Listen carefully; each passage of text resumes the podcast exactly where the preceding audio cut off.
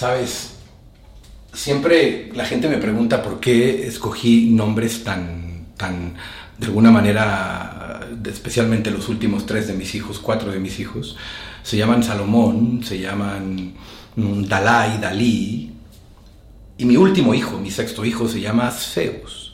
Zeus. Lo curioso de esto es que justo estamos celebrando las Olimpiadas, que los primeros mil años de las Olimpiadas se celebraban en Olimpia, Grecia, eh, y eran dedicadas al dios Zeus. Y la gente me pregunta, Omar, ¿por qué le pusiste a tu hijo el nombre de un dios? No es demasiado duro, no es demasiado confrontador, no es demasiado soberbio, no es... cada quien me da adjetivos distintos. Pero pero en realidad yo le puse a Zeus Zeus porque él se dio vida a sí mismo, por una historia que no te voy a contar ahora, porque no es el objetivo de Sonríe Miami en el segmento de Motívame Güey. Me encuentro en la playa, amigo, me encuentro en la playa y, como sabrás, tengo seis hijos, estoy de vacaciones, pero cuando tienes seis hijos, el espacio más privado, más íntimo que puedo tener para compartir con ustedes un espacio y un momento, ah, pues es eh, la habitación de, y es el baño, ¿no? Porque incluso así los hijos de su mandarina se meten por todo el cuarto y hacen un desmadre.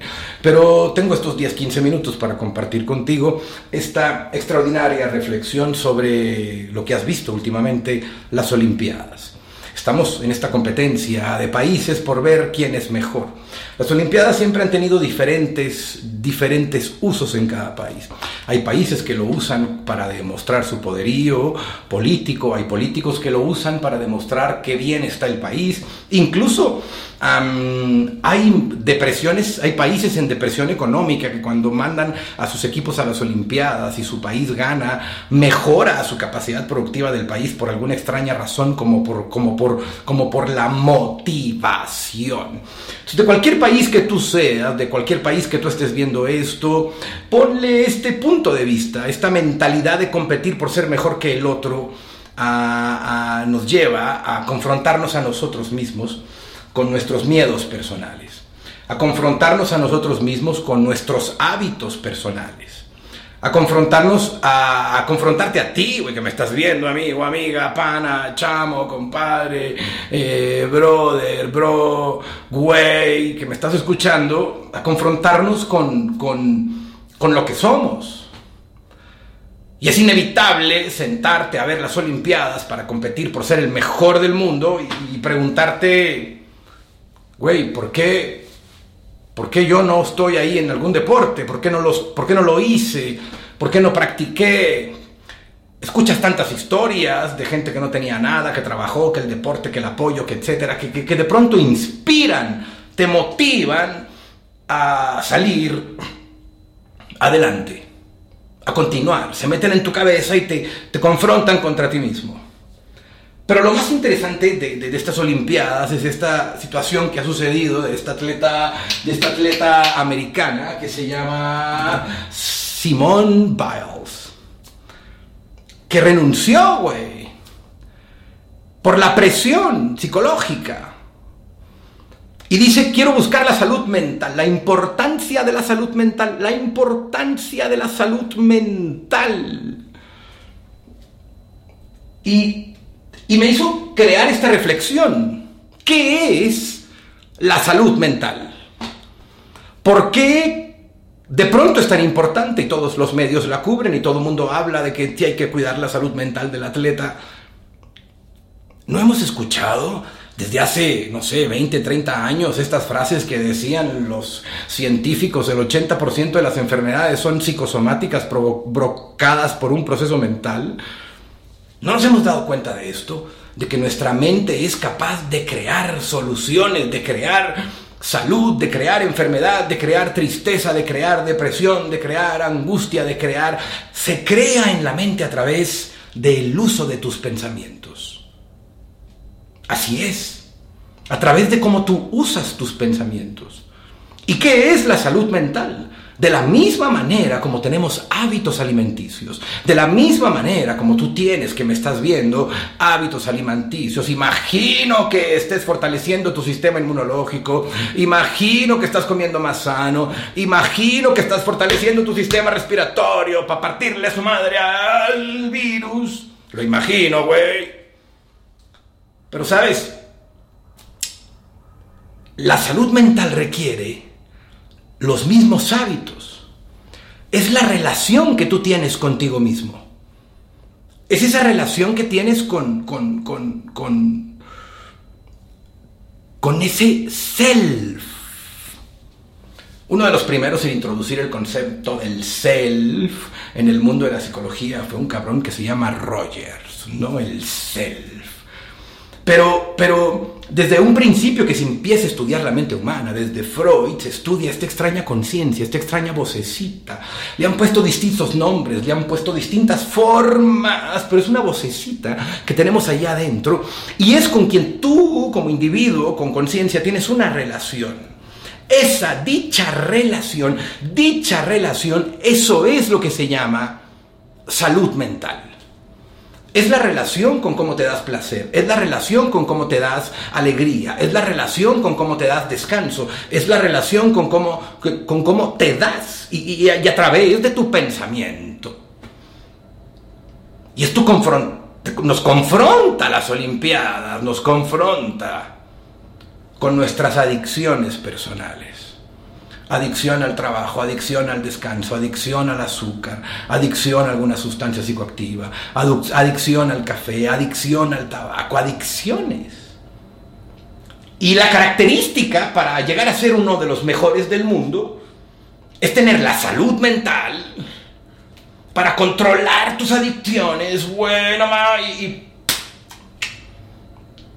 y ejercer, ejercer un resultado efectivo. Los que corren 100 metros planos entrenan toda una vida, cuatro años, para 10 segundos de su vida. Los clavadistas olímpicos entrenan cuatro años para lo que duran en el aire. El nuevo deporte, la escalada, deporte que yo comparto que me encanta. Tienen, suben en 5 o 6 segundos una pared de veintitantos metros de altura con cierto grado de dificultad en cinco o seis segundos. Entrenar toda una vida para dar lo mejor de ti en cinco o seis segundos son momentos de atleta, de olimpiadas. La verdadera pregunta es, ¿qué podemos aprender de esa mentalidad olímpica? ¿Y qué podemos aprender de las dos partes? La exigencia, la querer ser el mejor, querer ganar más dinero, querer seguir trabajando, querer producir, querer crear, te va a volver loco y vas a decir como el atleta de alto rendimiento Simon Biles, renuncio. Y si no lo dices conscientemente, qué hermoso que lo haya dicho conscientemente, lo va, lo va a decir mediante alguna explosión, lo va a decir mediante una parálisis, lo va a decir mediante una enfermedad, lo va a decir mediante una lesión, lo va a decir mediante... porque su cuerpo tarde o temprano se le va a expresar. Pero qué hermoso tener la conciencia personal de decir, güey, no estoy bien, necesito un alto para... para recuperarme a mí mismo, para recuperar la relación que tengo conmigo, para poder salir y dar lo mejor de mí para darle lo mejor de ti a, tus hijos, a tu familia, a tus compañeros de trabajo, a la gente a tu alrededor, para dar lo mejor de ti. Y dejar de quejarnos tanto por lo que no tenemos o por lo que no hacemos o por lo que no podemos controlar. Y simplemente tener esta actitud de competencia olímpica y dar lo mejor de ti, independientemente del área en donde te encuentres, independientemente en la escala de valor en donde tu trabajo, tu área, o tu servicio, o tu labor represente. Pero lo que descubro en esta mentalidad olímpica es que hay este deseo por dar lo mejor de ti mismo, Número dos, es que se disfruta, se ama, se goza. Estábamos en una playa, en una playa mexicana, un lugar en donde me gusta darme mis retiros personales. Y estaba yo solo con mi hija, fue un viaje de padre-hija e relámpago. Y estábamos en un lugar precioso, es un pueblo mágico, acompañado de una playa que se ha vuelto un pueblo entre de extranjeros y de gente de otras partes de México. Y estábamos en una alberca conversando con otras personas. Y en la conversación surgió esta, esta cualidad. Yo les preguntaba, ¿qué piensan de este pueblo mágico, de este lugar? Y hubo un comentario de uno de ellos que decía, aquí la gente trabaja por gusto. Aquí la gente está en donde está porque quiere estar. Qué hermosa respuesta y qué hermoso darse cuenta.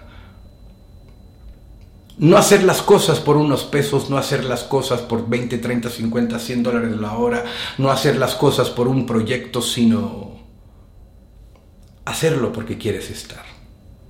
Porque si no estuvieras entrenando para competir olímpicamente, estarías jugando con tus amigos del barrio el mismo deporte. Fíjate qué hermoso, qué hermoso principio. Y la tercera cualidad que descubrí de esta mentalidad olímpica en todos estos atletas, y lo más mágico y lo más maravilloso es que la gran mayoría de ellos son jóvenes. Es que saben seguir indicaciones y confían en el sistema. ¡Qué fuerte! Saben seguir indicaciones. Un coach un maestro, un acompañante, un entrenador que los enseña a golpear, que los enseña la técnica, que no tiene la energía que ellos tienen, pero tiene la capacidad intelectual, la experiencia, la sabiduría, el conocimiento, los años de experiencia haciendo el deporte. Qué hermoso entender ese principio, esta relación simbiótica del atleta y su coach y su entrenador y su maestro y su gurú y su sensei. Qué hermoso que para tener un crecimiento personal y estar en la competencia tenemos que tener esta mentalidad olímpica. Amigos, de Sonríe Miami. Esto fue desde la playa favorita de la familia. Motívame, güey. Con Omar Villalobos. Ajúa. Y yo voy a hacer del baño.